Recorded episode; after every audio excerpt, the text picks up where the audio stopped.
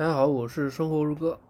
那么最近呢，市场波动非常巨大，就有很多人过来私信我说，问我这个市场是不是要崩了。那么今天呢，就写了一篇东西给大家解答一下我的看法。那么首先呢，我认为市场不会崩啊。为什么不会崩呢？如果说你仔细观察。就知道最近呢，除了中国实施的是稳健的货币政策，不会大放水，但也是在放水。那么其他国家，比如说西方发达国家，都在放很多很多的水。那么你像美国的话，马上还要出台的1.9万亿的流动性，所以整个市场上的流动性非常充裕。同时呢，我们知道最近发行了很多的新基金，那么新发行的这些基金的钱呢？也都在路上，很快，这笔资金也会进入到市场中去。那么，有人肯定就要问了：那么，既然流动性非常充足，怎么会突然暴跌呢？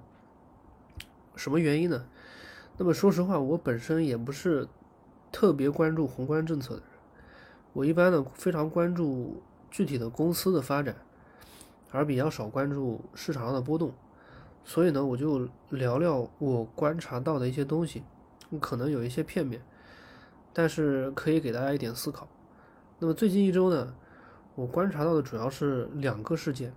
第一个事件呢，就是媒体媒体上的反应，或者说是新闻上的一些新闻上报的一些东西，就是证监会对新发对几只新发行的基金呢。做了一些限制，那么这个措施呢，可能导致市场认为，那个央行可能要做货币政策的转弯。当然，这个事件呢，只是让大家起了一点警惕。市场的波动呢，就体现在人的这个情绪上，市场经常造成过度反应。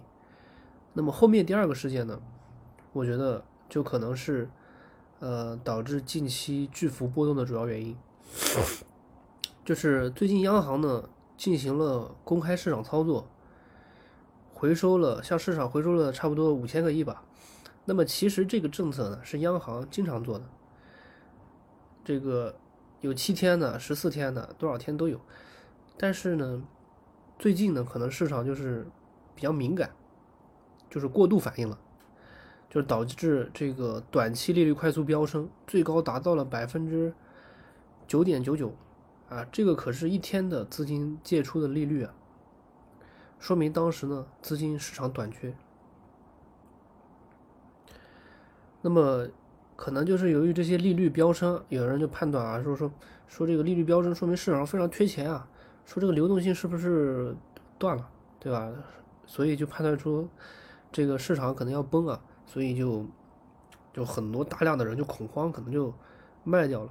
但是我们如果说你看那个，呃，看盘的话，你就知道，在那个就是跌到百分之一点五左右的时候，市场上呢又会有一笔资金进来，把这些盘给接了，啊，就就迅速的又亏，迅速的又回到，呃，亏百分之零点几，就从百分之一点五到百分之零点七几。这个过程中呢，就有大量的钱进来，把这些大量抛盘的这些便宜的筹码给接了。